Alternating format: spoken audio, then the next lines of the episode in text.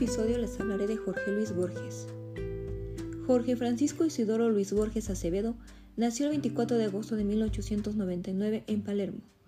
Fue hijo de Jorge Guillermo Borges, un abogado y profesor de psicología con aspiraciones literarias, y de Leonora Acevedo Suárez, uruguaya y traductora.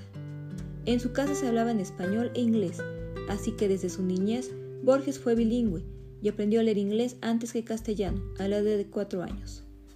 Estudió primaria en Palermo y tuvo una institutriz inglesa.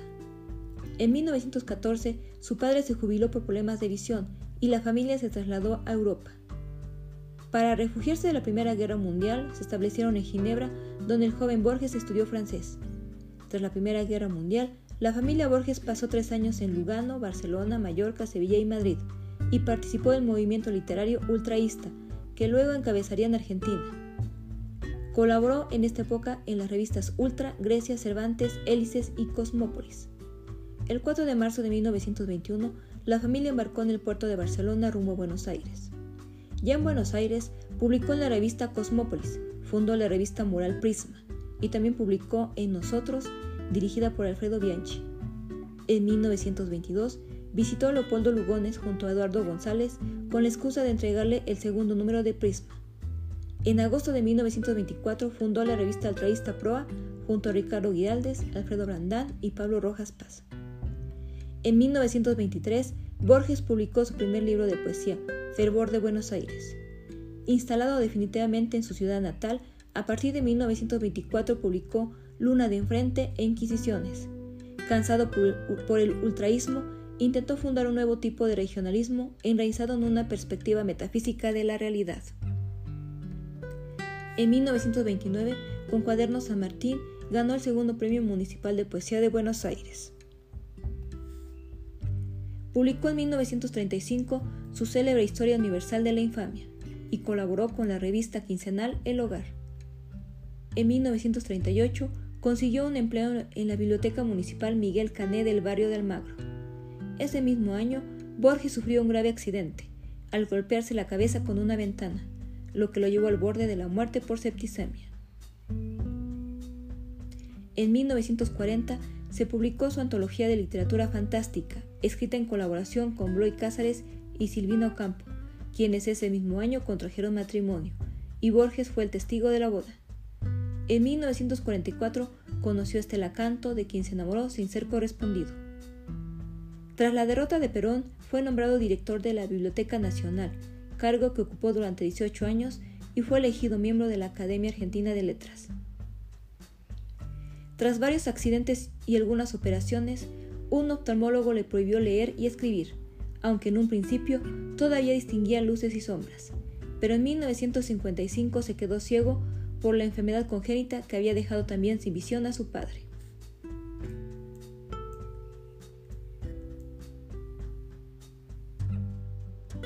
En 1956 fue nombrado catedrático en la Universidad de Buenos Aires y recibió un doctorado honoris causa de la Universidad de Cuyo. En 1961 compartió con Samuel Beckett el Premio Internacional de Literatura otorgado por el Congreso Internacional de Editores en Formentor.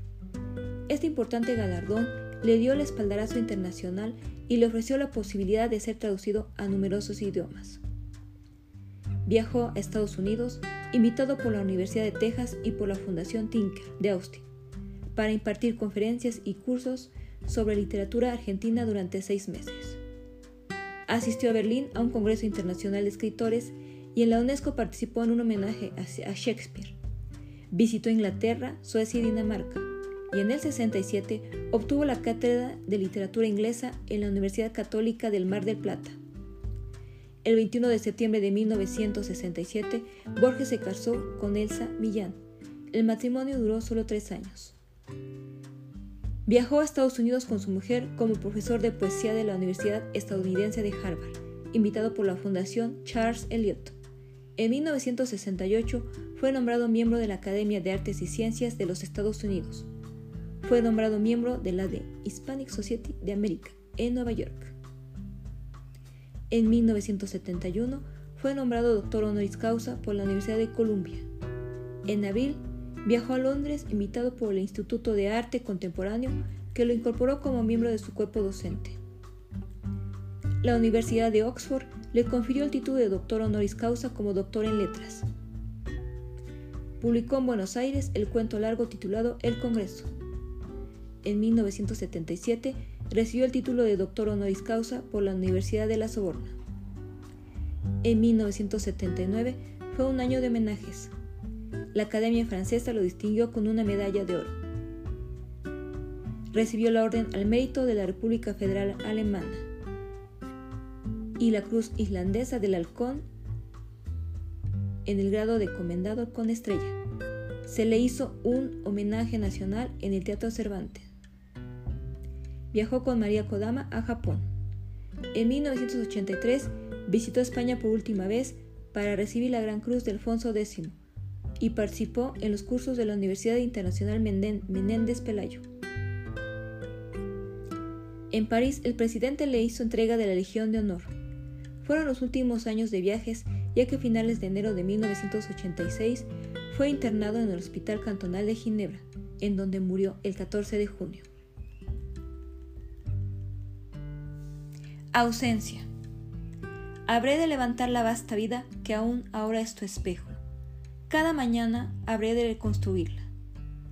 Desde que te alejaste, cuántos lugares se han tornado vanos y sin sentido, iguales a luces en el día. Tardes que fueron nicho de tu imagen, músicas en que siempre me aguardabas, palabras de aquel tiempo, yo tendré que quebrarlas con mis manos. ¿En qué hondonada esconderé mi alma para que no vea tu ausencia, que como un sol terrible, sin ocaso, brilla definitiva y despiadada? Tu ausencia me, me rodea como la cuerda a la garganta, el mar al que se hunde. Lluvia. Bruscamente la tarde se ha aclarado, porque ya cae la lluvia minuciosa. Cae o cayó.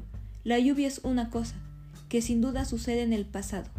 Quien la oye caer ha recobrado el tiempo en que la suerte venturosa le reveló una flor llamada rosa, y el curioso color del colorado. Esta lluvia que ciega los cristales alegrará en perdidos arrabales las negras uvas de una parra incierto, patio que ya no existe, la mojada. Tarde me trae la voz, la voz deseada, de mi padre que vuelve y que no ha muerto. Los invito a escuchar mi podcast en Spotify y en Amazon Music.